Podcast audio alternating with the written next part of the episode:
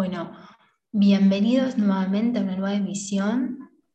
Buenos días, aquí nos encontramos con el licenciado Nahuel Miotti. Bienvenido Nahuel, ¿cómo estás? Hola Natalia, ¿cómo andás? Un placer estar Bien, acá. todo bien. Y te cuento, la verdad, discúlpame, pero tengo ganas Sí, de, de hablar de un tema muy, muy interesante que me tiene preocupado, que es el tema de la pandemia, pero en relación a las universidades. Eh, ¿sabes Así, a por ver, qué? Sí, Sí, sí, sí, por el tema este que eh, tengo muchos colegas que también están estudiando posgrados, carreras y demás, y bueno, y se han quedado eh, sin trabajo y eso le, le ha imposibilitado la, la continuación de su carrera y la verdad eh, me parece que no, no debería ser así, sí. no debería ser así. Eh, no sé qué opinas vos sobre eso. Sí, no, me, me imagino que así como eh, tus amigos y colegas conocidos, ¿no? Eh, Sí, uno siempre tiene una experiencia de, de aquellos más cercanos, ¿no? De los que tenemos alrededor, pero si tuviéramos que hacer un, una- un análisis más general, podríamos observarlo también en la misma sociedad. Esta Mm, pandemia ha venido, se ha instalado y, y nosotros tuvimos que adaptarnos a nue- nuevas modalidades, ¿no? Eh, no solamente me refiero a cuestiones sanitarias como por ejemplo el distanciamiento social, el uso de barbijo, sino también que ha impactado eh, negativamente en lo que tiene que ver con, con el proceso de escolarización.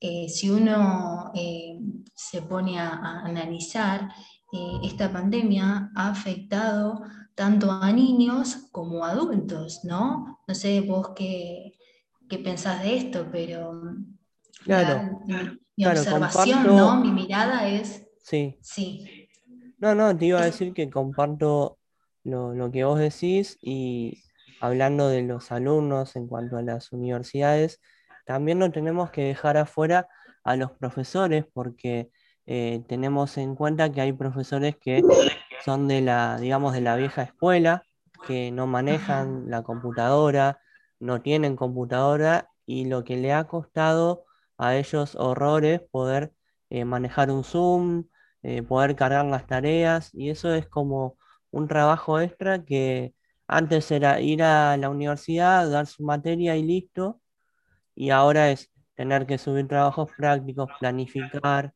eh, las clases, que sean dinámicas y que los alumnos puedan eh, sostener y no aburrirse, porque tantas horas frente a la pantalla, tanto a los niños como a los adultos, creo que nos pasa un momento que ya no tenemos la, la atención correcta. Tal cual.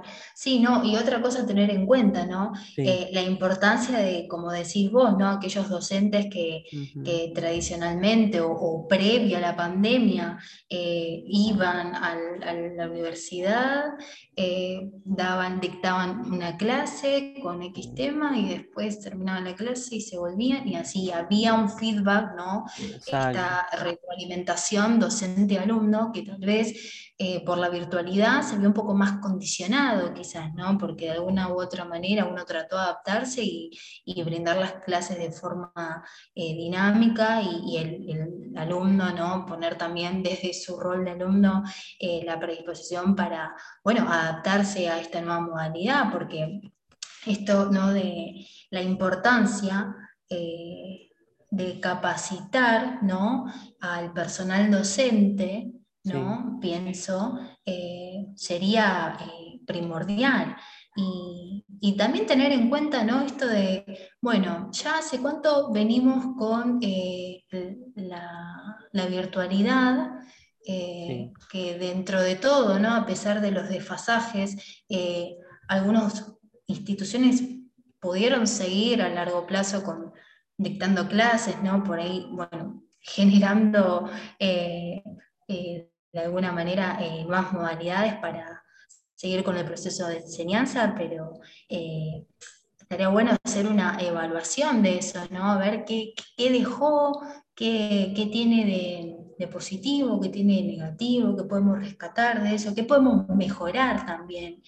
Y, bueno, y por otro lado, esto que mencionabas, tener en cuenta a aquellos alumnos que lamentablemente por diferentes cuestiones eh, tuvieron que eh, abandonar sus estudios y, no poder seguir con, las carreras, ¿no?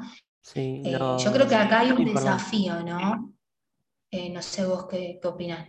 sí, no, lo que yo te, iba a comentar que he visto en relación al año pasado que obviamente hubo un gran aprendizaje por el lado del, alumno y del profesor que fue significativo porque pudieron aprender a lo largo del año pasado eh, cómo diagramar, cómo entender el Zoom, cómo entender el Meet, las aplicaciones y creo que la verdad eso eh, se valora mucho porque lamentablemente no quedaba otra, hablando mal y pronto.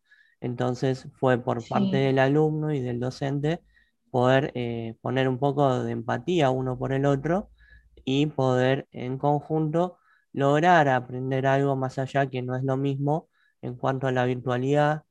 He visto que muchos de los alumnos en, las clases tienen las cámaras apagadas, lo cual en relación al docente es algo que es chocante porque antes, volviendo a lo que decía de la presencialidad, eh, verlo cara a cara y ver letras o, números no es lo mismo y es algo también un logro importante para el docente poder hablarle a una pantalla y, a letras o, números, Pero bueno, es todo producto de lo que dejó la pandemia.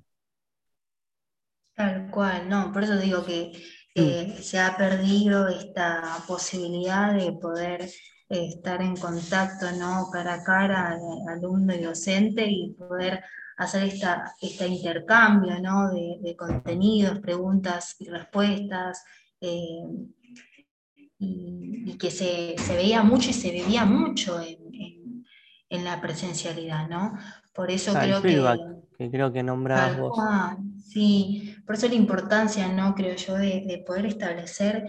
Eh, estrategias que, permitan seguir eh, con, este proceso de aprendizaje que hoy, si antes, previo a la pandemia, era eh, importante, creo que ahora se eh, diversifica más, ¿no? obviamente teniendo en cuenta a aquellas, por sobre todo aquellos alumnos que están a un paso de recibirse y, y que claramente como futuros profesionales, ¿no? Eh, uno yo siempre pienso, ¿no? Que, se sigue capacitando constantemente, pero creo que acá como desafío tenemos esta, este objetivo, ¿no? Este deber de poder cumplir con ellos y brindarles la, eh, todas las posibilidades y herramientas posibles para que puedan seguir avanzando en su, en su profesión, ¿no? Eh, Sí, la, falta de prácticas también, que no es lo mismo las carreras de medicina o, de ingeniería, que bueno, hay algunas que bueno, por una pantalla lo puedes ver, pero la práctica presencial es, es muy necesaria. Sí, creo que es clave claro. y por eso creo que no, eh, la importancia de, generar cambios que sean productivos, que sean eficaces, poder producir lo que se conoce como aprendizaje significativo, ¿no? Esta cuestión de que la virtualidad no nos desenfoque de poder eh, obtener el mayor conocimiento y aprendizaje eh, posible de cada materia y de cada carrera que uno transita, ¿no? Eh, Exactamente. Y obviamente teniendo en cuenta ¿no? estas eh, cuestiones eh, sanitarias que son importantes, porque si uno plantea la necesidad de, tener este esquema bimodal, ¿no? virtual, presencial, no desestimar eso. Creo que, es importante. No, mantener el protocolo, el distanciamiento, el barbijo y demás. Es muy, muy importante. Sí, tal cual. Bueno, para ir cerrando, Now, sí a, modo de conclusión, algo que quieras compartirnos.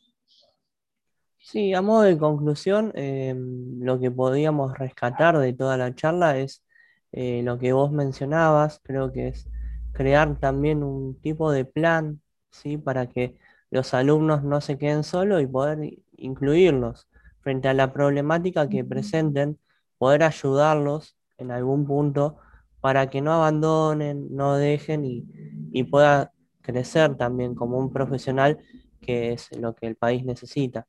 Más profesionales y una buena educación que eh, pueda salir adelante el país y bueno, y crecer eh, a nivel económico, político y demás. Excelente, Nahuel. Muchísimas gracias por tu aporte. No, gracias a vos. Estamos en contacto, cualquier cosa.